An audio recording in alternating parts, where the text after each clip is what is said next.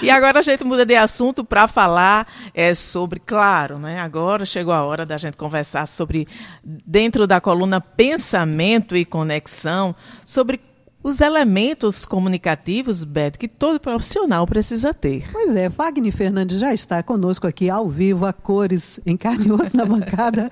bom dia, Wagner. E ele diz que são três elementos. Eu quero saber quais. Bom dia. Bom dia, bom dia. pois é, para a gente poder começar esse movimento né, de entender sobre comunicação, sobre como trazer as coisas para o trabalho, esses três elementos aqui é o que está mais em percurso agora e acredito que ele também vai ser muito utilizado até o ano que vem, em função do pleito que a gente vai estar prestes a vivenciar. O primeiro deles chama-se reputação.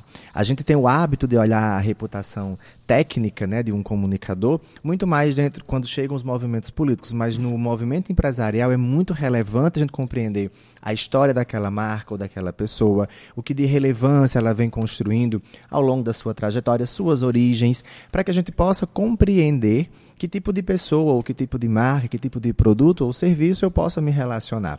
Hoje na internet nós temos assim acessos ilimitados a qualquer movimento de compra. Então é interessante que nós olhemos sempre a reputação daquelas pessoas que estão chamando a nossa atenção. Isso não vai fazer mal algum, pelo contrário, vai melhorar muito o seu poder de compra, sua experiência e vai ajudar aquele profissional também a ganhar ainda mais projeção, porque a gente está valorizando a própria sua reputação, que a gente vai chamar também de autoridade. Um segundo elemento importantíssimo, e esse tem conexão direta com as nossas emoções e que também ajuda a conectar com o nosso interlocutor, que é a nossa projeção vocal. E aí a gente para para pensar, né? Acho que todo mundo tem convive com alguém que tem aquela sensação de que parece que está falando para dentro, né? Que tem mais timidez, que parece que está com medo de falar, ou que está mentindo, ou omitindo. Então, a projeção vocal ela é muito importante porque expande a nossa comunicação, transforma, deixa ela mais fluida, mais empática e sim, vai gerar emoções positivas, emoções enérgicas, emoções vibrantes, que é o que todo mundo está buscando hoje com esse tanto de excesso de informações. As pessoas hoje elas estão buscando mais não só a informação ou a educação, mas também pessoas que tenham ali uma narrativa que as ajude a encontrar ali ou se reencontrar emocionalmente ou mentalmente, psicologicamente, para que elas possam desenvolver ali o seu dia a dia. Com esse excesso de informação, quanto mais projeção vocal, não é gritar, você vai conseguir ser ouvido e impactar pessoas.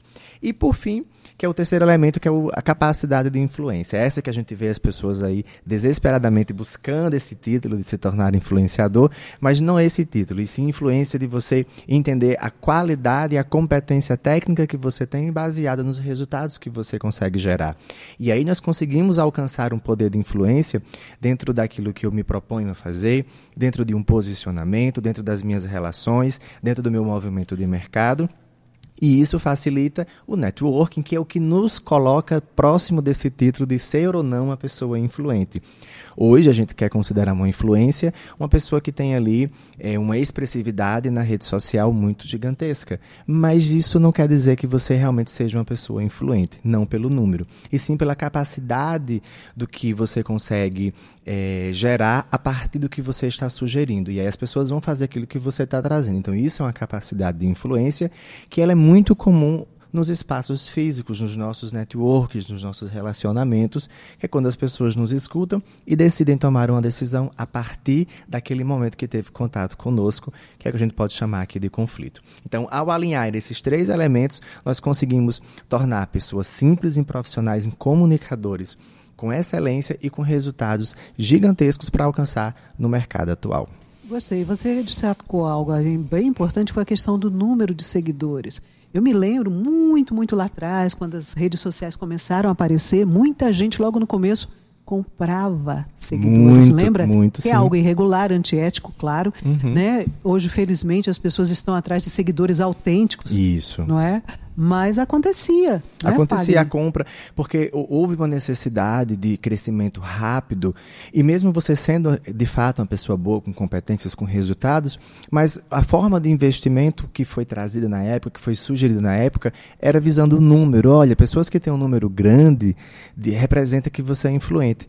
E hoje nós sabemos que não é o número, mas é o que você consegue é, desenvolver, despertar naquela pessoa. E hoje tem outros recursos que vão ajudar que a nossa mensagem ela alcance pessoas que ainda não nos conhecem. E aí sim elas tomam a decisão. Ah, eu achei interessante, eu vou ficar lá.